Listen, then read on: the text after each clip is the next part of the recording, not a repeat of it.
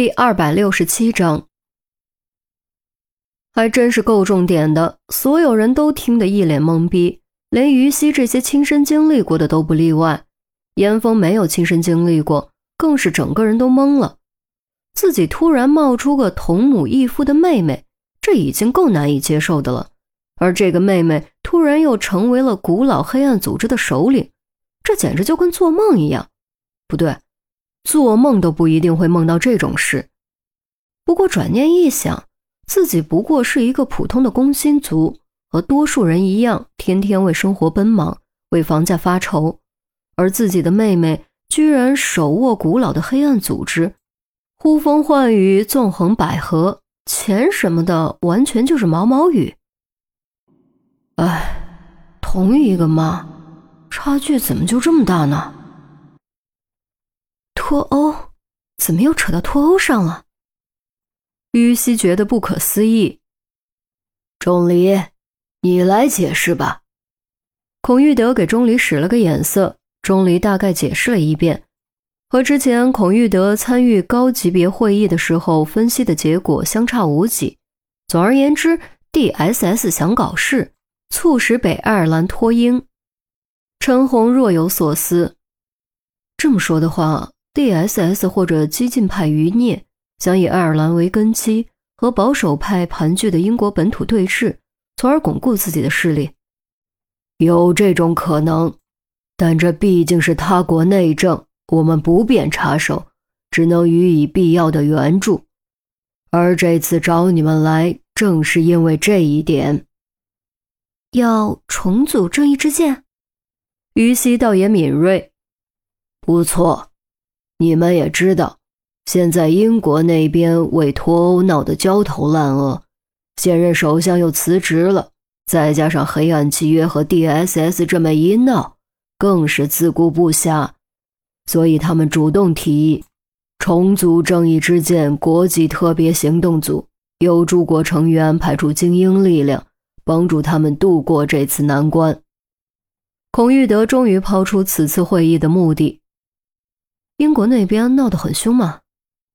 可不是嘛，我们这边就一个黑弥撒，他们那边，哎。孔玉德没有再说下去，但谁都听得懂。哎呀，为什么又是我们？天哪，我不想再去英国啊！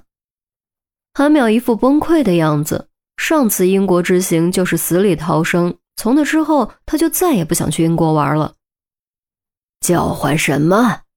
你们也许不算业务能力最强的，但你们有经验，熟悉情况，没有人比你们更合适。再说，又不是要你们冲锋陷阵，还有国际刑警和特勤呢。你们只是一部分，你们去的目的，主要是寻找线索，协助侦破 D.S.S 犯下的几宗刺杀案。尤其是一起连环谋杀案。孔玉德瞪了韩淼一眼，一听这话，韩淼虽然还是很不情愿，但也只能撅撅嘴妥协。嗯，吃这口饭呢还能咋办呢？我也去。一直没敢说话的许宪文试探着问：“废话，不去叫你来做什么？签保密条例做什么？”孔玉德没好气地说：“对自己儿子一点都不客气。”许仙文缩了缩脑袋，没敢吱声，心中却不由有些兴奋。如此重要的行动，竟然有自己的份儿，在他看来，这就是对自己的肯定。好了，大概就是这样，都回去准备准备吧。三天后的飞机。孔玉德说完，道了声散会，拿起保密条例，自顾自起身离开。经过严峰身后的时候，还轻轻拍了拍他的肩膀。严峰立刻会意，此次召唤恐怕不只是因为熟悉情况，还和姬兰英有关。想找到姬兰英留下的线索，进而找到姬兰英，无疑让熟悉姬兰英的人出马最合适。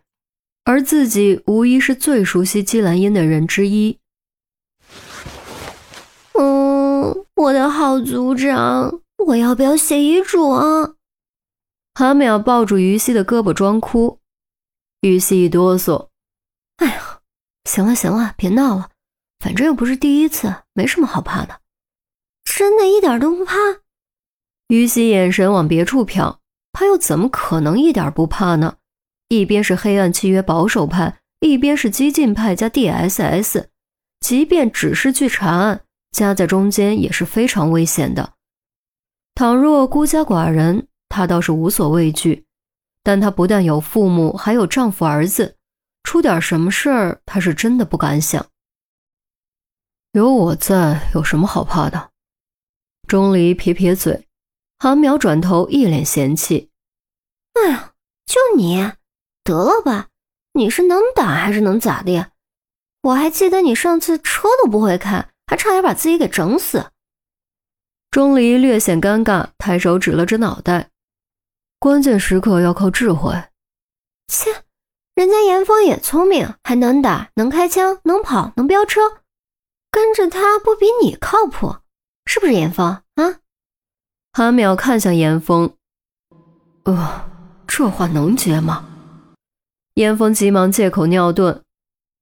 行了行了，这都什么时候了，你们还掐？赶紧回去好好准备准备吧。于西扶我，郑月突然嗷了一声，对依旧处于茫然中的杜渊说：“哎，对了对了，这几天赶紧出去吃好吃的，想吃什么吃什么，不然到时候你一定会后悔的。”为什么？杜渊迷茫，国外又不是没吃的，总不至于饿死人吧？郑月啧了两声，一脸嫌弃：“哎呀，英国那伙食太糟心了。”何止是糟心，那叫糟味。韩淼高声道。于西点头，深以为然。就连喜欢和韩淼掐的钟离，也罕见表达了一致意见。英国的饮食的确一言难尽啊。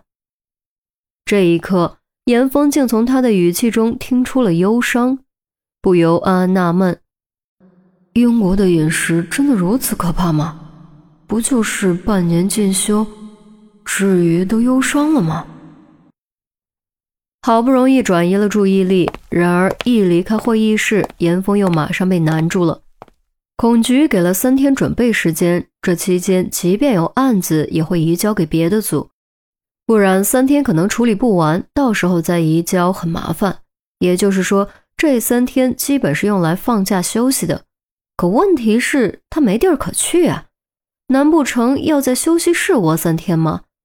就算在休息室窝三天，换洗衣服、鞋袜、手机充电器这些必需品可都在于冰家呢。唉，也不知道他现在怎么样了，可千万别和于叔小姨吵架呀。躺在休息室的床上，严峰想着想着，又开始担心于冰。虽然自己也很不好受，但他更担心于冰，尤其害怕于冰和父母吵架导致矛盾激化。恰在这时，手机忽然响了，是于西打来的。喂，于姐，有事吗？